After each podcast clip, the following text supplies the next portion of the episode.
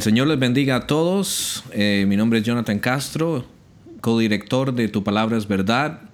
Y estoy acompañado del pastor Jaime Rivera, también codirector de Tu Palabra es Verdad y pastor de la iglesia Bautista Betel en San Ramón de Alajuela de Costa Rica. ¿Cómo está, pastor? Bendiciones, hermano John, y bendiciones a todos aquellos que nos están escuchando ahora.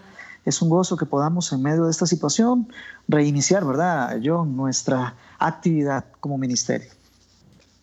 Así es, y hasta ha sido tanto tiempo ya que hasta se me olvidó la, línea de apertura, pero en este momento sí hablamos de, teología, cultura, ministerio, eh, recursos para líderes espirituales.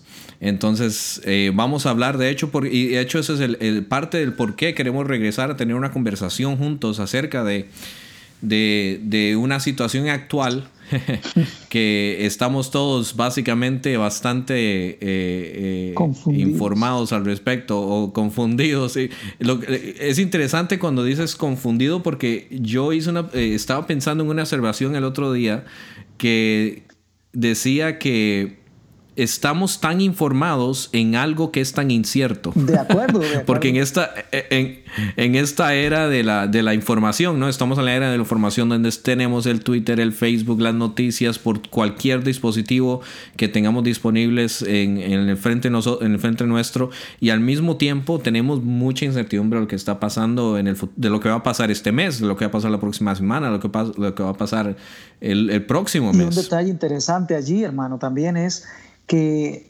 eh, esa información que tenemos tan abundante no es una información uniforme, sino que es una información mm. donde de un lado te dicen que las cosas están caminando de un, de un modo que debemos asustarnos, que debemos de, de, estar temerosos, pero por otro lado también te dan otras informaciones donde pretenden desmentirlo primero y al final es cierto que tenemos tanta información que al final más Muchas fuentes tenemos, de información. Sí, tenemos más bien mucha confusión al respecto. Sí, eso es ciertísimo. Hay muchas fuentes de, de, información de todos lados, bueno, fuentes profesionales, no profesionales, de todo tipo, ¿verdad? Y, eh, y al mismo tiempo causan bastante confusión y, y, y, de hecho causan para muchos ansiedad y, ¿verdad? Y muchos otros sentires de, incertidumbre. Pero, ¿de qué estamos hablando? ¿Verdad? Estamos hablando de el, eh, eh, la pandemia que está ocurriendo en este momento eh, a principios del, año o a principios ya casi que el primer cuarto del, año 2020, ¿verdad? 2020, de, de la pandemia del coronavirus, que ha sido algo que no ha, ha sido algo que no ha sido experimentado por nuestra generación, ¿verdad? Podemos hablar de algunas otras epidemias, pero pandemias eh, no han pasado creo que desde el 1918. Entonces por eso es que este, esta pandemia es algo que son, son aguas que no hemos navegado y que eh, hemos tratado como individuales, como iglesias, como ministerios, hemos tratado de tratar de averiguar, de tratar de resolver eh, cómo responder a tal a, tal pandemia, a tal situación, especialmente eh, estamos hablando ahora de, un, de una cuarentena a nivel mundial.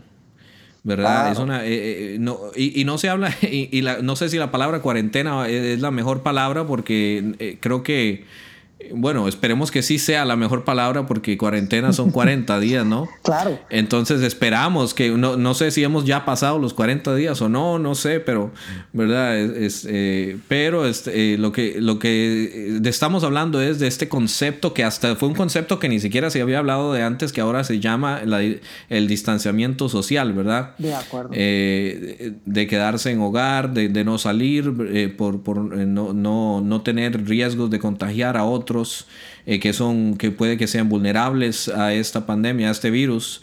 Eh, no, y destacar, perdona, destacar allí también el hecho de que, eh, según entendemos, no es algo tan transitorio ni tan temporal, sino que pareciera que se va a quedar con nosotros un tiempo estas circunstancias que han venido a modificar, por decirlo de alguna manera, el status quo anterior. Y esto exige que entonces nosotros tomemos algunas medidas que no van a ser necesariamente solo para ese tiempo o solo para 40 días, sino que eventualmente nos vaya a llevar un poco más de tiempo, quizás algunos meses, algunos hablan incluso de un año, en donde la, mm. nuestra dinámica va se, va, se va a ver grandemente alterada. Y es oportuno entonces que tengamos este tipo de meditación por estos medios para que precisamente podamos eh, ajustar nuestro comportamiento a esta nueva situación, ¿verdad? Y eso es precisamente lo que queremos hacer, o sea, queremos eh, eh, proveer un recurso más, tener una conversación al respecto, específicamente hablando de más que todo de cómo ministrar la iglesia, la iglesia del Señor en este tiempo de cuarentena. Estamos hablando de un tiempo donde estamos haciendo mucho eh, mucha cosa virtual, ¿verdad? Mucha cosa de separación. Eh, alabamos al Señor por la tecnología, porque eh, nos ha permitido tener muchas avenidas de, de, seguir siendo de bendición y vamos a hablar de eso en, más adelante, pero cómo estamos, eh, cómo estamos pensando como líderes espirituales, como pastores, en cuanto a ministrar a la iglesia en este tiempo de cuarentena, en ese tiempo de distanciamiento social. Pero primero lo que debemos entender, que tal vez podemos comenzar un poco, es eh, la situación actual en cuanto a lo que ya se está haciendo como en respuesta a, los, a las directrices que se están dando a nivel mundial en cuanto a quedarse en casa. Claro. Eh, entonces, ¿cómo estamos ya respondiendo como individuales, de hecho? ¿Qué es lo que, qué es lo que está pasando? Claro, no, es, es muy importante eh, saber que el contexto que tenemos es eh, una cantidad de países que han dictado normas de salubridad pública entre las que están precisamente, has mencionado, el distanciamiento social en algunos países como acá en nuestro país, en Costa Rica, pues eh, también hay restricción vehicular, hay cierre de muchos negocios, se ha reducido al mínimo únicamente provisión de alimentos y medicamentos eh, y una serie de, disposiciones eh, regulatorias del gobierno que se han dictado y que han sido para todo el país en general. Entonces es importante este, que nosotros podamos verificar primero cómo se han comportado, específicamente nos interesa la iglesia, cómo se han comportado las diferentes congregaciones y después cuál es el comportamiento que debe de tenerse a la luz de las escrituras. Es decir, recuerden siempre, el mm. principio es evaluar las cosas a partir de la luz de la palabra y no a la inversa. Entonces, resulta que el gobierno nos está ordenando que mantengamos un distanciamiento social, que no vayamos a lugares de aglomeración, incluso que cuando tengamos que salir haya una cierta distancia superior al metro y medio entre una persona y la demás y la, y la siguiente persona. Entonces, eh, ¿Qué deberíamos de hacer nosotros con ese tipo de circunstancias? Por supuesto, en muchos países ya se ha ordenado el cierre de las actividades que las congregaciones tienen precisamente para evitar la aglomeración de personas y con esto potenciar el contagio de este virus. Ahora, ha sido muy interesante porque algunas congregaciones pues eh, eh, persisten o quieren mantener el tema de seguirse reuniendo y para ello recurren mm. a eh, interpretación de la escritura ya por el capítulo 5 de Hechos para decir que es eh, primordial eh, atender la ordenanza de nuestro Señor de no dejar de congregarnos y por sobre las ordenanzas de un gobierno, del gobierno de turno. Ahora, en eso, en eso podemos decir entonces que existe una tensión, no sé si vas a mencionar, perdón que te interrumpí, en la otra escritura del el libro de, eh, de, es, Hechos, eh, perdón, del libro de, Romanos capítulo 13, acerca de la, o, de Hebreos capítulo 13, de la obediencia a las autoridades locales. Entonces ahorita lo que podemos decir es que tenemos una tensión en cuanto a cuál de las dos escrituras estamos hablando? Estamos hablando de, una, de una obediencia a una citación de Hechos 5, donde decimos la ley de Dios está por encima de la ley del hombre, o estamos hablando de un hecho de Romanos 13, donde se habla de que debemos ser obedientes a las directrices de nuestros, de nuestros gobiernos locales. Claro. ¿Y cuál es el discernimiento en cuanto a esas dos ocasiones? Es importante reconocer que la escritura nunca se contradice y eso es un primer principio que nosotros siempre manejamos. Si hay alguna contradicción siempre será aparente y desaparecerá en el momento en que nosotros de verdad profundicemos, estudiemos y con la guía del Espíritu Santo comprendamos lo que la escritura dice. Y por supuesto, tanto Romanos capítulo 3, empezando en el primer versículo, como eh, también el texto que nos habla Pedro en la primera carta, capítulo 2 y del verso 13 en adelante, nos dice que debemos de someternos a las autoridades que el Señor ha permitido que nosotros tengamos como sobre cada uno de nosotros, que ejercen eh, de alguna manera de parte de Dios esa autoridad sobre el pueblo. Pero por otro lado tenemos Hechos capítulo 5 que establece un principio, el mismo Pedro estamos hablando, que, eh, sobre el cual se entiende que debemos de dejar de eh, someternos a la autoridad humana cuando hay una eh, orden de parte de Dios, cuando hay un mandamiento de parte de Dios que debemos de cumplir. Entonces es importante entender esto para que veamos, gracias a Dios la mayoría de las congregaciones han respondido con la sabiduría y el discernimiento de Dios en el sentido de que estamos en la situación particular de Romanos capítulo 13, de la primera carta de Pedro, capítulo 2, verso 13, en donde la situación de las autoridades es que las autoridades están tomando esta determinación por una situación de, de salud pública. Es decir, lo que se está evitando es el contagio masivo para evitar, evidentemente, también eh, la cantidad de muertos que se ha presentado en algunas naciones. Es, es provocar un distanciamiento para que las personas no se estén infectando de este virus que está provocando la muerte y eh, eh, tan malas experiencias para quienes puedan resistirla.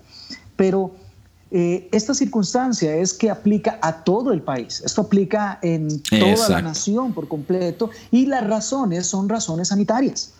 Vamos, la misma escritura nosotros encontramos en Levítico que el Señor eh, estableció eh, y en Éxodo también encontramos que el Señor estableció en muchas oportunidades que la gente tuviese distanciamiento social cuando estaban pasando por alguna situación de salud también, que, que podía ser ese punto, hermano. Exacto a ese punto eh, eh, interesantísimo porque esta semana en mi devocional bíblico de hecho estoy pasando por Levíticos y he estado pasando por Levíticos 9, 10, 11, 12 y 13 y estos capítulos eh, los estoy escuchando con una perspectiva tan actual. Gloria a Dios. Ahora que estamos conversando al respecto en cuanto a cómo el Señor este, era, el Señor era el, como, ¿verdad? El, el doctor personal del pueblo de Israel en ese sentido.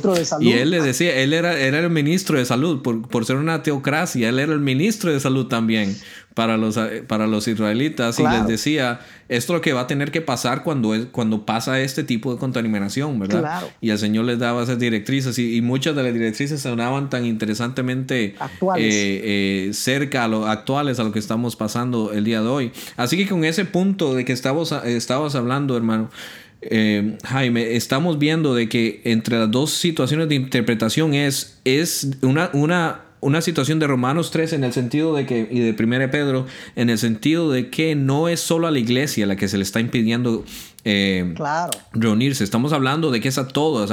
están, están cancelando conciertos, están cancelando ir a, a, lugares aglomerados, están cancelando ir a cualquier tipo de lugar eh, aglomerado, incluyendo la iglesia. Entonces, en ese sentido, uno, eh, vemos como, como señal o vemos como de que el gobierno no está apuntándole a la iglesia específicamente, aprovechándose de la situación para decir, no, solo la iglesia no puede reunirse, todos los demás sí pueden reunirse. Ahí sí, ahí sí es una situación donde ya es diferente. ahí se está apuntando a, la, a, la, situación de la iglesia específicamente. y lo que, lo que vamos también, hermano, es que eh, estas son disposiciones de precisamente autoridades que han sido puestas por Dios para que tomen este tipo de disposiciones. Es decir, para que busquen cómo nosotros como ciudadanos podamos vivir en paz y podamos vivir con salud. Es mm. decir, eh, están puestos precisamente para este tipo de determinaciones, de tal manera que cuando las están tomando no están haciendo otra cosa más que cumpliendo con la función que tienen que cumplir. Pero es muy interesante, al menos en nuestro país, incluso a una pregunta que se le hizo en algún momento al presidente de la República cuando estaban tomando este tipo de determinaciones y específicamente dirigido al el interés de la iglesia, el mismo presidente decía, eh, lo que estamos diciendo es que lo que no vamos a permitir es la aglomeración de personas. Pero las iglesias pueden seguir con sus programas, pueden seguir con sus enseñanzas, él lo dijo en sus términos, pueden seguir con sus cultos eh, de manera virtual, pueden hacerlo de cualquier otra manera, tienen total libertad, pero lo que estamos evitando es la aglomeración. Incluso él puntualizó, pueden reunirse en los, en los diferentes templos siempre y cuando sean dos, tres, cuatro personas, porque van a hacer precisamente la grabación para los demás. Entonces, es muy interesante. Y está dentro de las directrices. Y está dentro de las directrices. Entonces, es muy interesante darnos cuenta que no se está impidiendo el Evangelio, que es la, propagación del Evangelio, que esa sí mm. es la situación de Hechos capítulo 5, que fue cuando se prohibió eh, la propagación o cuando se pretendió prohibir la propagación del Evangelio de nuestro Señor Jesucristo, que ahí es donde sí tiene prioridad mm. el anuncio del Evangelio por encima de una orden gubernamental. Y eso, eso es lo que queremos estar diciendo en este primer punto, ¿verdad? Estamos queriendo decir de que eh, esta es una situación que, que es de primera, de, eh, de, perdón, de decir, de hermanos tres, debe ser a las autoridades. Ahora, con eso no estamos diciendo que nos encanta hacer todo virtual, con eso no estamos diciendo que, que, que vamos a pasar a tener las iglesias virtualmente y que eso debemos hablar ahora más adelante. O sea, esta situación eh, como ministros, como pastores, no, no nos agrada para nada. No nos agrada para nada estar distanciado con los hermanos, no nos agrada para nada estar, no estar yendo a los, a los cultos los domingos, a los servicios los domingos, a estar viendo a los hermanos eh, eh, domingo domingo, a estar compartiendo las ordenanzas juntos. Eh, como comunidad de Dios. Esto no nos gusta para nada. Lo que estamos haciendo ahora es, simplemente estamos siendo obedientes a las autoridades locales en cuanto a evitar este tipo de propagación de, de, la, del virus. Entonces, eh, por un lado decimos, eh, eh, estamos tratando de ser bíblicos al obedecer las directrices, al mismo tiempo sí podemos decir de que no nos gusta, sí, podemos decir de, que, de que obviamente esto está, no es la directriz.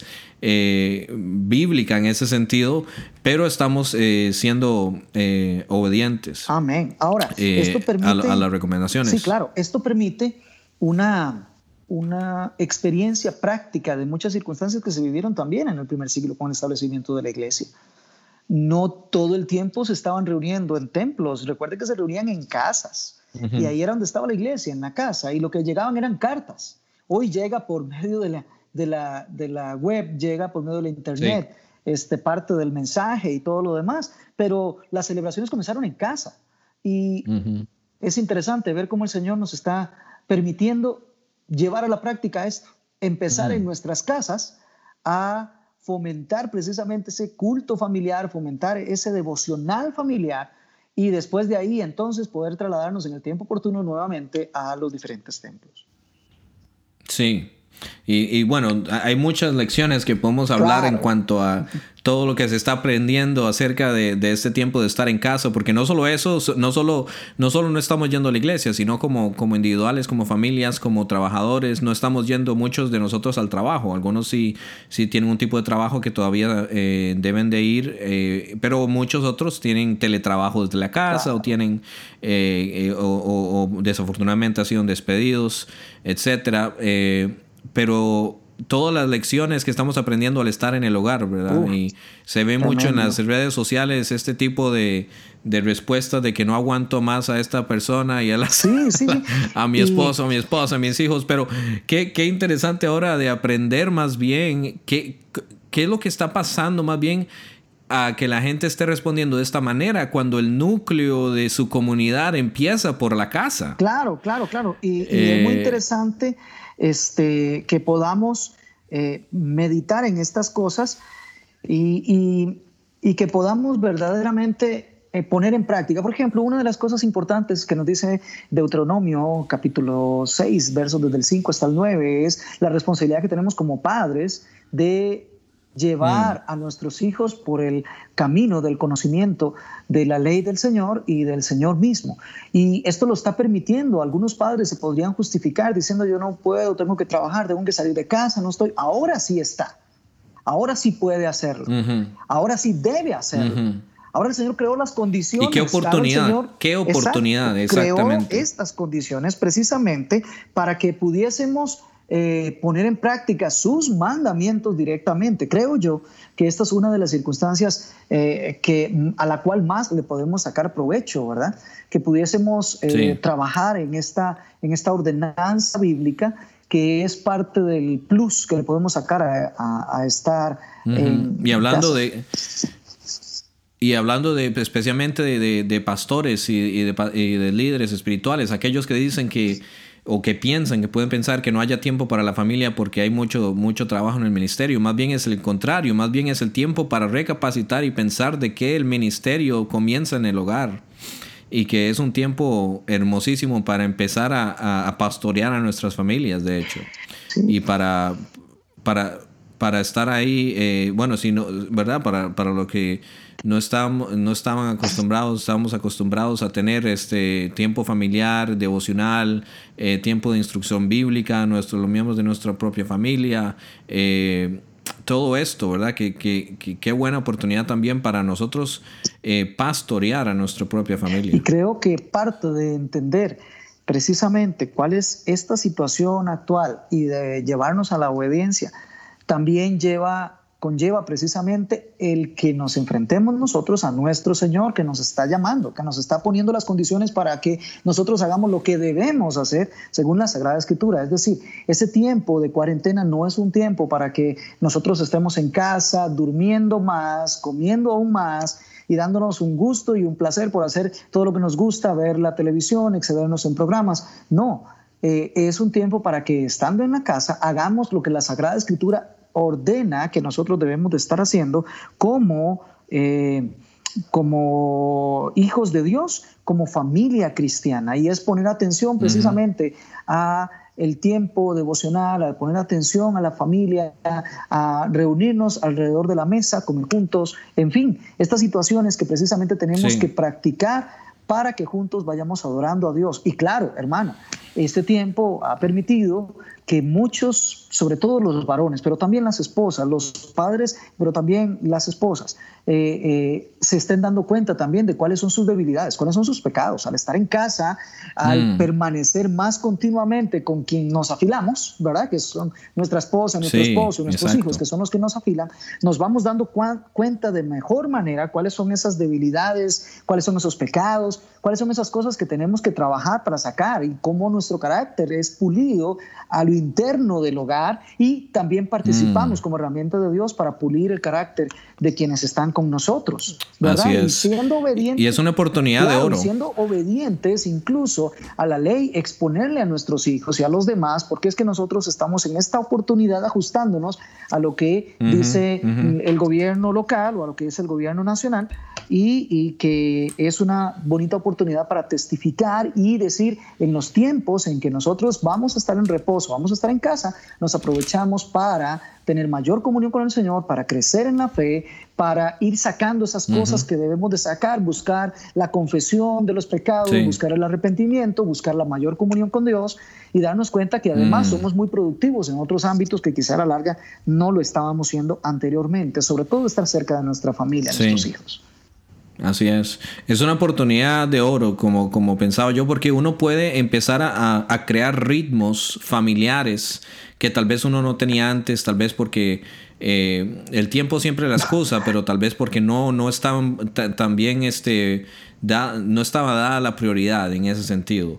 Y esto es un momento en el que podemos tratar de, de, de restablecer estos ritmos eh, familiares, donde podemos sacar tiempo para para, para, tener devocionales familiares, para estar en la escritura, para tener conversaciones importantes con, nuestros, eh, con, nuestras esposas, eh, para tener eh, tiempo de conversación importantes con nuestros hijos, para, hasta para también pasar tiempos buenos de significativos para, nuestros hijos, lo que a ellos les gusta hacer con, con, con nosotros, jugar, etcétera. Muchos de esos ritmos que tal vez perdimos por, por estar tan distraídos con todo lo que, lo que pasa en nuestra vida diaria. eso es una oportunidad de oro en ese sentido para establecer esos ritmos para cuando ya regresemos bien a, a, a la vida normal, por así decirse, eh, podemos continuar con ritmos eh, eh, significativos dentro de nuestra núcleo familiar. Alguno podrá decir, ¿y qué tiene que ver esto con ministrar la iglesia en tiempo de cuarentena? Recordemos mm. que como líderes espirituales, como pastores, como líderes de las congregaciones, la primera iglesia que nos corresponde ministrar es precisamente nuestro hogar.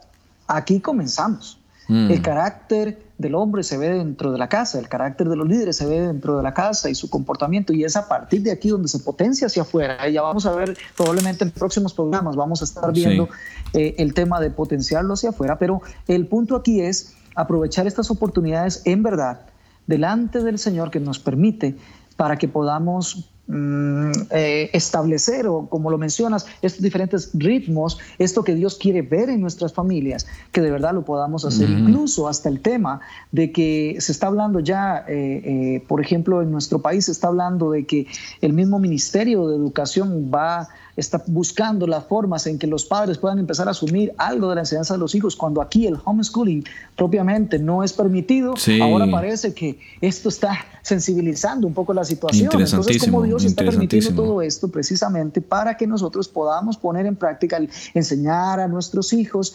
los mandamientos del Señor mientras comemos, mientras nos levantamos, mientras eh, pasamos el día, podemos hacerlo de esa manera y aprovechar una cantidad de recursos que hay. Ahí en la red hay muchos recursos, hay libros, hay mm. eh, situaciones eh, gratuitas o, publicaciones gratuitas, perdón, que eh, están dispuestas precisamente para esto. Entonces, qué bueno es que, que, el Señor nos permita entender que lo primero que nosotros podemos hacer para ministrar la iglesia en tiempos de cuarentena es preocuparnos por ver hacia adentro por ministrar hacia adentro nuestra propia iglesia y luego entonces seguir trabajando hacia el llamado que Dios nos tiene para servir a los demás hermanos en la congregación.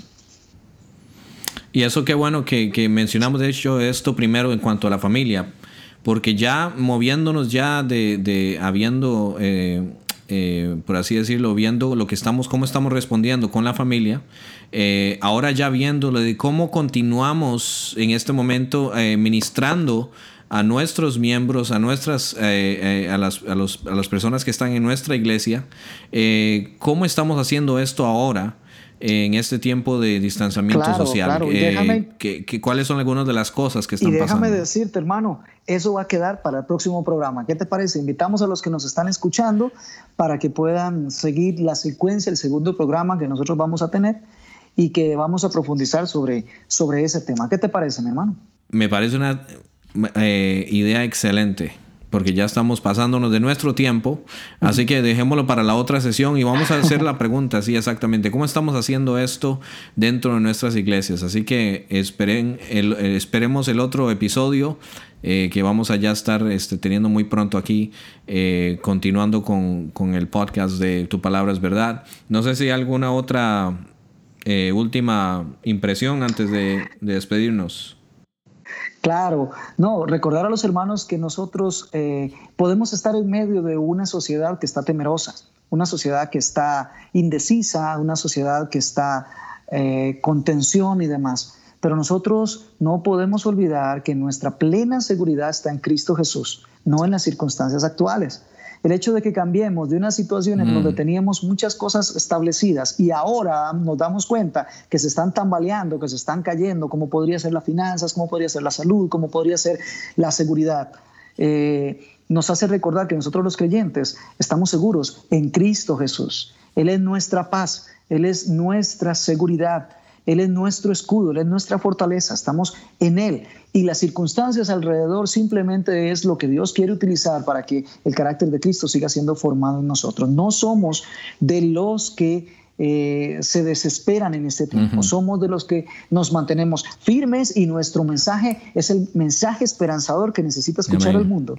Y lo damos tanto cuando predicamos como también cuando obedecemos a las autoridades y cuando nosotros nos estamos comportando con un testimonio que refleja nuestra seguridad en Cristo Jesús. Amén. Gracias, mi hermano, por este tiempo. Así es. Bueno, esperemos el, el próximo episodio entonces. Bendiciones a todos. Bendiciones.